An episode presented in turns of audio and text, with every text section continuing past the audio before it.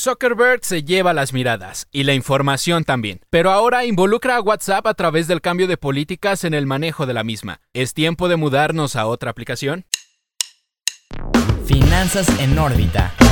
¿Qué tal queridos Flinkers? Bienvenidos a un nuevo episodio de Finanzas en órbita. Pareciera que a Facebook le está gustando eso de estar envuelto en polémica y a ver si no se le termina saliendo muy caro en esta ocasión. Mi querido Alex, te saludo con mucho gusto. ¿Cómo estás, amigo? Muy bien, Rafa, listo para platicar de este tema que sí, ciertamente levanta un poquito de preocupación en más de uno de nosotros. Y es que parece que Mark Zuckerberg pues no se cansa de los reflectores y ahora pues ha decidido autorregalarse la información de todos nosotros como usuarios de WhatsApp, a excepto de los usuarios de la Unión Europea, y esto tras anunciar un cambio en las políticas de privacidad y manejo de datos vertidos en el registro para uso de esta app de mensajería, con la cual se nos avisa que de no aceptar este ajuste antes del 8 de febrero de este año, pues simplemente no vamos a poder seguir utilizando este servicio. Y es que vaya, no es un ajuste a la privacidad cualquiera, sino que se autoriza el hecho de que WhatsApp pueda compartir con otras aplicaciones eh, que son como Facebook e Instagram datos como el número telefónico y otra información que le corresponde a nuestro móvil, como puede ser la compañía telefónica, el modelo, inclusive hasta la marca, ¿no? Razón por la cual durante la primera semana de este año pues las descargas de WhatsApp han disminuido en un 11%, que se puede traducir como 10.5 millones de instalaciones no realizadas y por el contrario, pues significan un aumento considerable de usuarios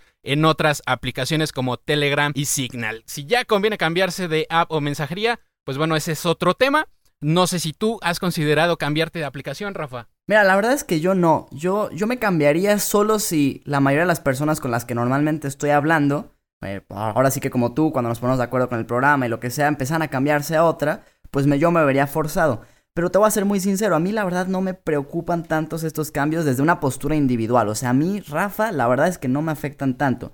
Y yo creo que hay tres formas en las que puedes ver esto, o sea, como tres posturas. La primera es desde el usuario, que es de donde creo que se están agarrando todos los medios que están criticando estos cambios. Y aquí, bueno, yo creo que el principal problema que hay es que no es opcional, o sea, que de alguna manera te están diciendo o aceptas los cambios o no puedes usar WhatsApp. Y pues a WhatsApp si es de las, más bien es de las más usadas del mundo, y si todos tus amigos están en WhatsApp, pues de alguna forma sí te están medio obligando. Pero al final del día también hay que entender que es un servicio gratuito, de alta calidad, que cuesta mucho dinero mantener y que obviamente pues ya no lo decían nuestras abuelitas, ¿no? O sea, nada en esta vida es gratis. Las aplicaciones nos han hecho creer una falsa percepción de que al final del día estamos accediendo a un servicio gratuito, cuando la realidad de las cosas es que estamos entregando nuestros datos a cambio. Ahora yo no lo veo tampoco tan mal porque están compartiendo la información únicamente con la misma empresa, que al final del día es Facebook. Facebook es dueña de WhatsApp, de Instagram, Messenger. Entonces no está saliendo la información de ahí. Y hay otras muchas aplicaciones que hemos usado y que se han vuelto virales, y un ejemplo clarísimo de esto es FaceApp, que tomaban muchísima más información que ni siquiera necesitaban para la aplicación y que te les permitíamos nosotros al aceptar los términos y condiciones vender esta información con terceros, que eso sí se me hace la verdad para que veas mal. Entonces, yo personalmente creo que le están exagerando un poco en el tema de cómo lo ven desde el punto del usuario. Porque si te pones en la segunda postura, que es como verlo desde el punto del accionista, donde, por ejemplo, yo aún no soy accionista de Facebook, aunque sí la tengo en mi lista, me gusta mucho la empresa. Pero si yo fuera accionista de Facebook, yo me pongo a pensar, yo digo, oye, estoy manteniendo una aplicación de excelente calidad, gratuita, pues algo le tengo que sacar de beneficio. Si no, la realidad es que pues mejor no me sería rentable tener esta aplicación y la quito. Entonces, si yo como empresa con fines de lucro, pues lo que busco es generar más rentabilidad para mis accionistas, para la empresa, se me hace pues, un movimiento razonable y lógico porque estoy ofreciendo algo gratuito. Y al, al, final del día, pues si no quieres, no la uses, ¿no? Y la tercera forma en la que lo puedes ver, la tercera postura, es desde el punto de vista de los clientes. Y entiéndese como cliente la persona que paga publicidad dentro de alguna plataforma de la familia de Facebook. Oye, si yo estoy invirtiendo dinero para publicitarme en tus redes sociales, lo que me interesa es que tengas la mayor cantidad de información posible para que si no sé, si yo estoy vendiendo calcetines de las chivas, pues yo puedo encontrar esas personas que realmente están interesados en comprar calcetines de las chivas gracias a toda la información que tú recolectas. Entonces, desde ese punto yo tampoco lo veo mal. Pero ahora sí que yo creo que si los usuarios, a muchas personas les parece mal, lo que tendrían que hacer es exigirle a sus gobiernos que pongan leyes, como está pasando en la Unión Europea, para que puedan evitar estos cambios pero no tanto con Facebook. O si te molesta que lo haga Facebook, pues deja de usar sus plataformas y al final del día, si muchos lo hacen, eso claramente va a afectar a Facebook y tendrá que hacer cambios. Obviamente también es una situación que vino a aprovechar otras personalidades del medio, como puede ser el señor Elon Musk, y pues aprovechó bastante bien. Resultó ser, pues vaya, una campaña como de desprestigio gratuita, ¿no? Por supuesto no la iba a dejar desaprovechar, por ahí ya lo vimos tuiteando mensajes a favor de Signal, donde está promoviendo que se use esta aplicación, porque obviamente pues tiene bastante, bastante repercusión esta, esta figura pública, sobre todo en el territorio norteamericano. Aunque bueno, realmente 2.3 millones de usuarios que han decidido comenzar a usar otra mensajería, pues no es algo que vaya a poner a temblar una compañía del tamaño de Facebook que tiene más de 2 mil millones de visitantes a diario. Ahora, vaya, si la pregunta es si vale la pena mudarse de aplicación, pues objetivamente hablando puede ser que sí, ¿no? Porque aplicaciones como Signal o aplicaciones como Telegram, pues son de uso gratuito también. Y la neta es que en cuanto a calidad, en cuanto a contenido multimedia es bastante buena o son bastante buenas las videollamadas, mensajes de audio, por supuesto también la calidad con la que se envían y reciben las imágenes, pues sí están por encima de lo que WhatsApp y Facebook como compañía nos ofrece, ¿no? Y si a esto le sumas un atractivo en las dos a favor de la protección de datos, que precisamente es el tema a tratar, y que resuelven permitiéndote programar autodestruir tus mensajes de entre un segundo y hasta una semana después de que tu contacto ha leído el mensaje, pues no sería extraño que de a poquito pues vayamos escuchando a más personas decir que las utilizan, aunque bueno, en cuestiones de diseño me quedo con Telegram. Me voy a eh, me parece que esto es un factor que influye para que sus descargas pues hayan aumentado en 2.2 millones a pesar de que gente como Elon Musk pues le haya dado publicidad a Signal que solo levantaron 100.000 usuarios nuevos nada más. Pues sí, ahora sí que yo creo que ahí también es un tema de gustos, pero bueno, definitivamente opciones ya hay, que es lo bueno, que el usuario pueda escoger, y esto definitivamente pues le podría afectar en bolsa Facebook.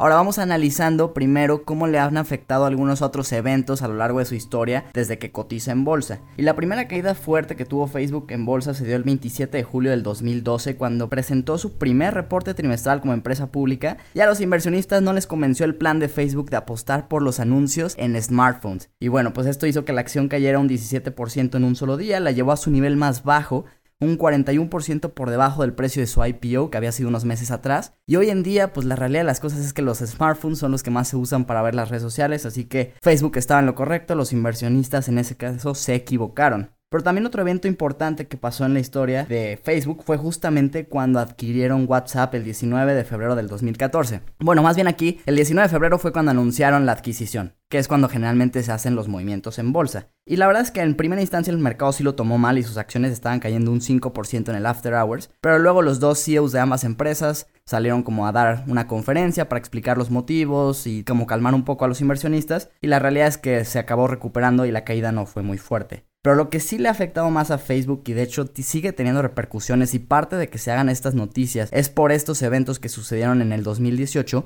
cuando se descubrió lo de Cambridge Analytica. Y aquí la realidad es que sí fue un golpe muy duro para Facebook, que cayó en cuestión de semanas de su máximo histórico, que en el momento eran 195.61 dólares, a principios del 2018, a 149 dólares durante el mes de abril de ese mismo año, que más o menos representó una caída del 23%. Y luego ya se estaba medio recuperando y el 26 de julio de ese mismo año cayó en un solo día el 19%, perdiendo 119 billones de capitalización y de hecho rompió un récord a la mayor pérdida de capitalización en un solo día por una empresa. Y pues obviamente perdió la recuperación que había tenido de ese año, vaya, y entró en una tendencia bajista que hizo que terminara el de 2018 con una pérdida del 27%. Obviamente todo esto derivado del problema que les decía de Cambridge Analytica. Sí, obviamente todo este asunto es bastante complicado para esta, para esta compañía. Es cierto, tratar con los datos personales para beneficios de terceros, pues es bastante malo para este tipo de compañías. El caso de Cambridge Analytica lo deja bastante claro, pero vamos, Rafa, realmente hoy en día en donde no dejamos esta información, güey. O sea, si se quiere usar la información que metemos a las aplicaciones para manipular pensamientos de la gente en pro de campañas políticas, pues lo van a hacer, ¿no? Si se utiliza para desarrollar campañas publicitarias, también lo van a hacer. ¿Y saben por qué lo van a hacer? Porque nosotros realmente como usuarios, ¿cuánto nos preocupamos por proteger nuestra información personal? Creo que la pregunta no es qué tanto van a hacer con la información que, que cedemos, sino realmente qué tanto nos preocupamos. Al final, son servicios que se necesitan, o al menos yo voy a opinar acerca de esto, porque sí necesito, porque por fuera se trabaja con algunos clientes, clientes que evidentemente se relacionan con el uso de WhatsApp y cuando tienen asuntos de urgencia que tratar, pues es más cómodo mandar un mensaje y pues por ahí atenderlo, ¿no? Aunque bueno, es una decisión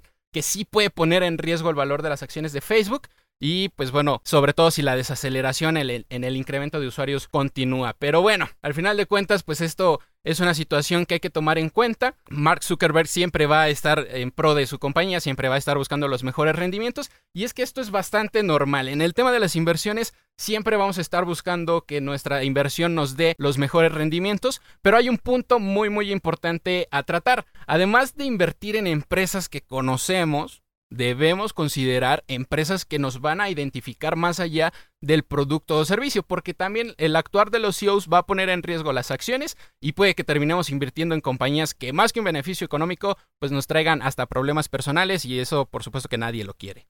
Y bueno, ahora sí pasamos a nuestra sección de ganadores y perdedores de la semana en el S&P 500, que por cierto ya está en nuevos máximos históricos. Y entre los perdedores tenemos a Atmos Energy Corporation, que cayó un 6.47%. Es una de las principales empresas que distribuyen gas natural en Estados Unidos y aunque el precio y la demanda del gas natural se empezó a recuperar la semana pasada, luego de cerrar el año con precios muy bajos y volviendo hacia el 2020 como uno de los peores años para el gas natural en décadas, la empresa continúa con tendencia bajista. Otra de las empresas que más cayó esta semana es Coca-Cola Company con un menos 6.86% y es que tres analistas bajaron el precio objetivo de la acción y que por otro lado la recuperación económica está siendo más lenta de lo prevista y Coca-Cola depende mucho de sus ventas en conciertos, eventos deportivos, cines, etc., por lo que muchos inversionistas al esperar poco crecimiento en el futuro cercano de la empresa prefirieron vender. Y la que más cayó esta semana es Alexandria Real Estate Equities, que cayó un 6.91%. Esta empresa es un rate o lo que en México sería una fibra, y anunciaron la emisión de 6.900.000 nuevas acciones y principalmente por esta razón la cotización de la empresa cayó esta semana.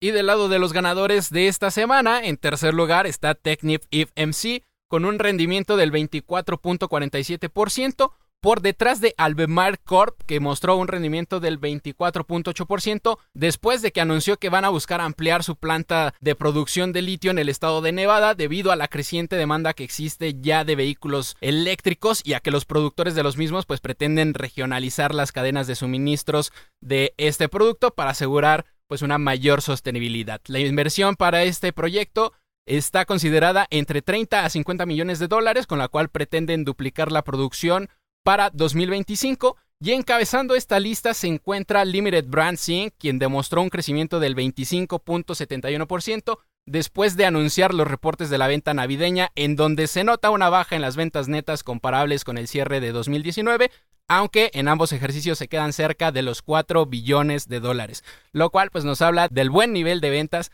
que esta compañía presenta en sus casi 2.700 tiendas en todo el mundo.